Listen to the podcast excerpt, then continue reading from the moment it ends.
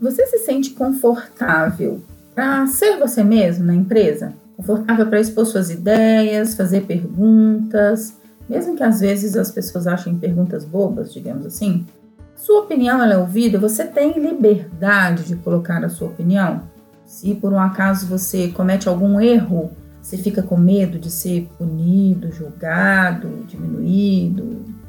Como que tá para você esse seu sentimento dentro da empresa que você trabalha hoje em relação a você ter a segurança psicológica?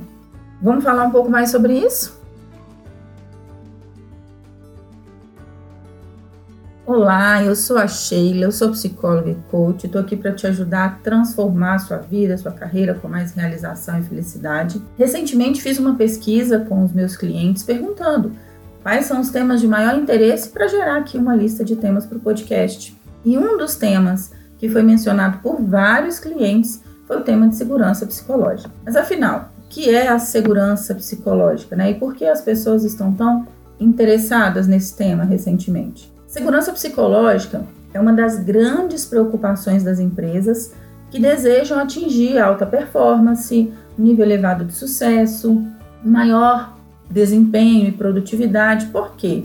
Porque ela tem a ver com uma série de fatores que ajudam ou atrapalham na conquista desses resultados. Uma das pesquisas que a Google fez, é, inclusive foi divulgada no New York Times, é, com o objetivo de desvendar o segredo das equipes de alta performance. Né? Google fez uma pesquisa, divulgou esses resultados e disse o seguinte: olha, segurança psicológica é a característica mais explícita nos grupos com melhores desempenhos. E o que, que é uma característica das equipes que têm segurança psicológica? Uma delas é a segurança para se expressar. A pessoa fica à vontade para expor suas ideias, questionar, inovar, falar de problemas, falar o que errou, tudo isso sem medo. Então, a segurança para se expressar, colocar a sua opinião é uma coisa muito importante. A segurança para interagir.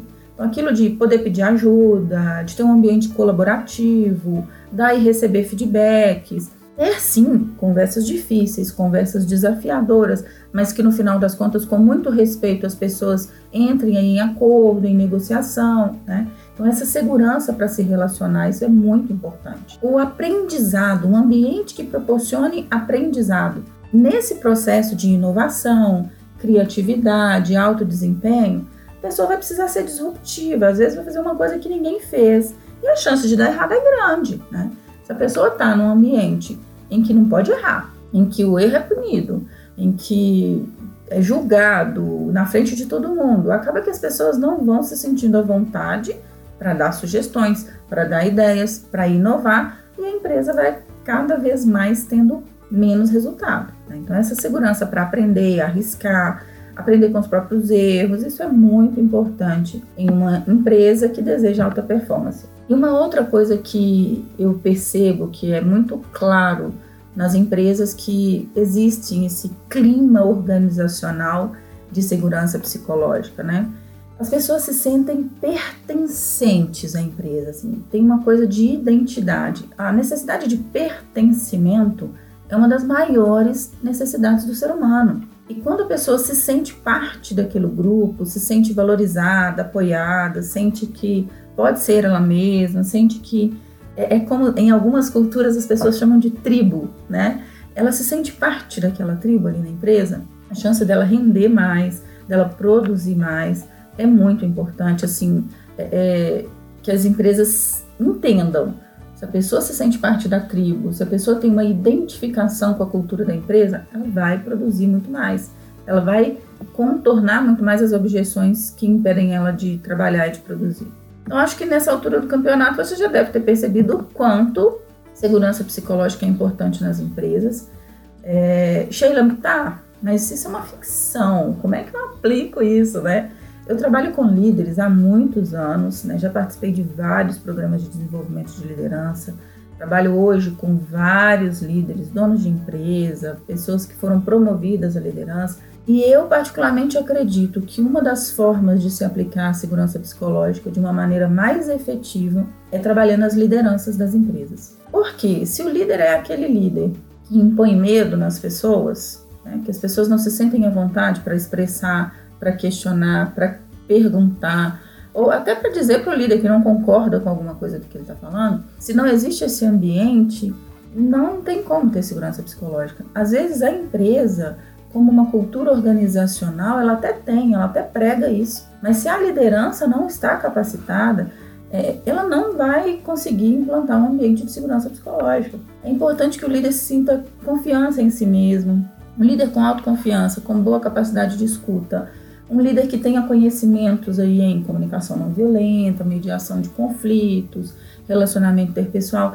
Essas coisas são muito importantes para que o líder proporcione para a equipe dele um ambiente de segurança psicológica, né?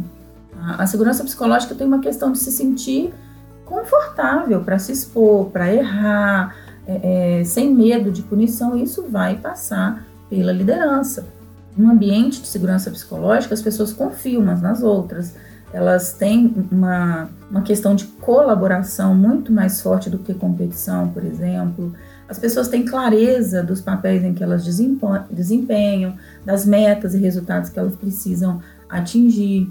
As pessoas em um ambiente de segurança psicológica desenvolvem um alto senso de significado do trabalho, de propósito para o trabalho, ela entende a utilidade dela e o quanto o trabalho dela impacta na organização e na vida do cliente como um todo. Então, realizar um trabalho que faz diferença na vida das pessoas, que impacta a vida das pessoas de alguma forma. E tudo isso vai passar pela liderança, né?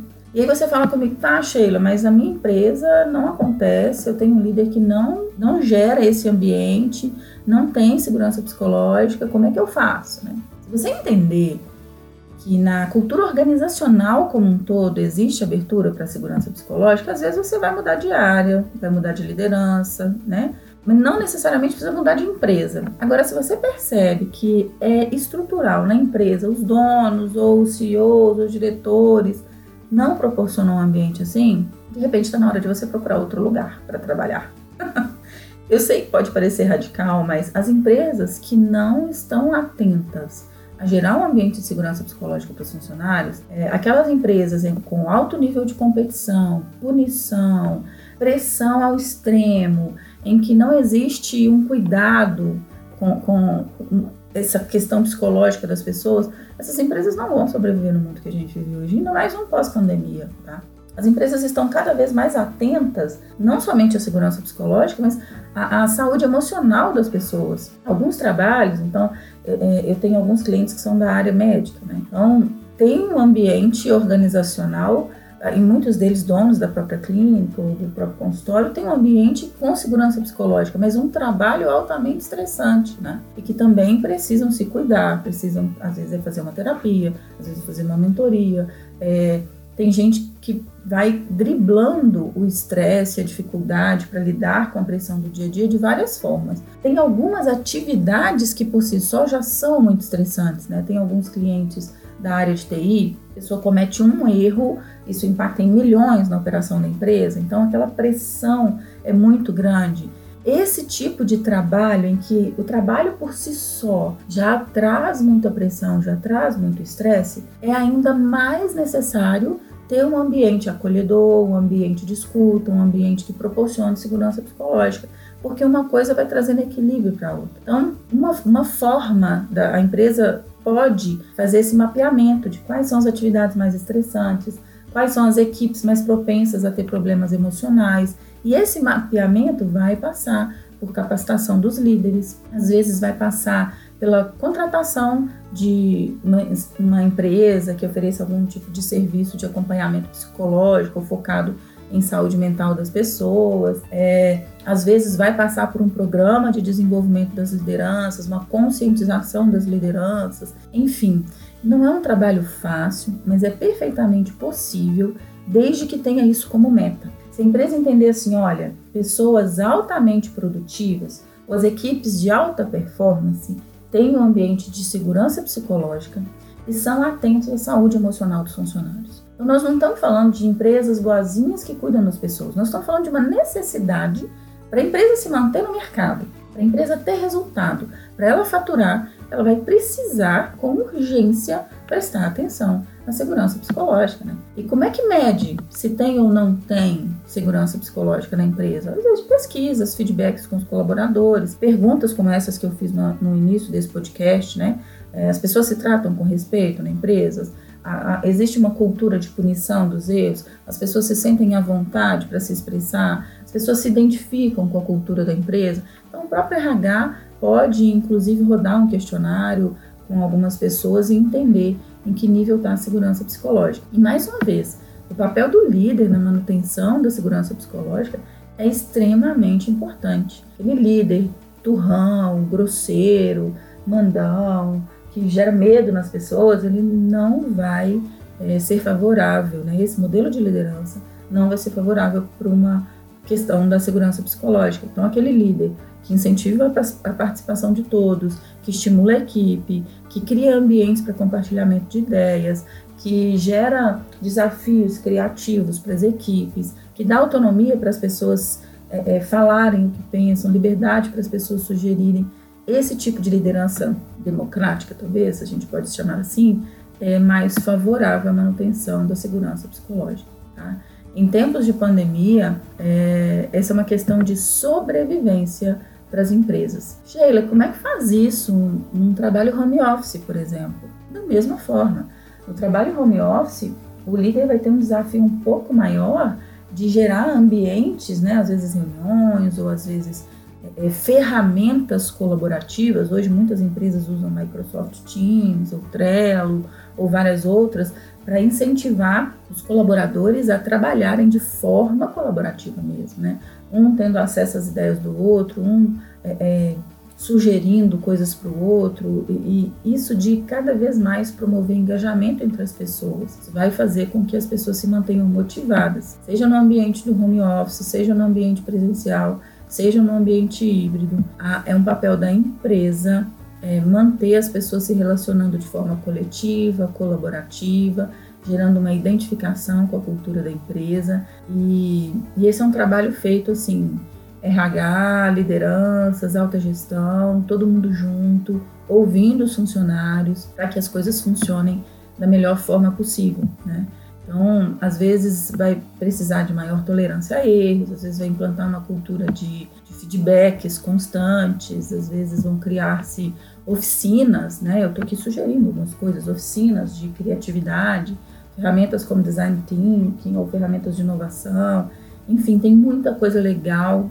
Hoje, no mundo que a gente vive de transformação digital, tem muito mais ferramentas, tem muita coisa bacana. É, não necessariamente gastando rios de dinheiro, dá para fazer isso é, é, de forma assim, com pouco investimento financeiro, mas alto investimento de diálogo, de conversa, de participação, de inclusão, de diversidade, tem várias coisas aí que interferem, né?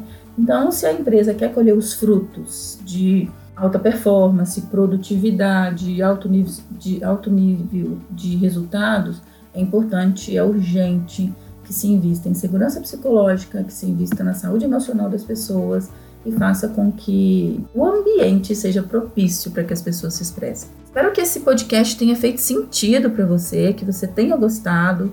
Encaminha para o máximo de pessoas que você entende que pode se beneficiar disso e vamos promover cada vez mais um ambiente de segurança psicológica nas empresas. Um abraço!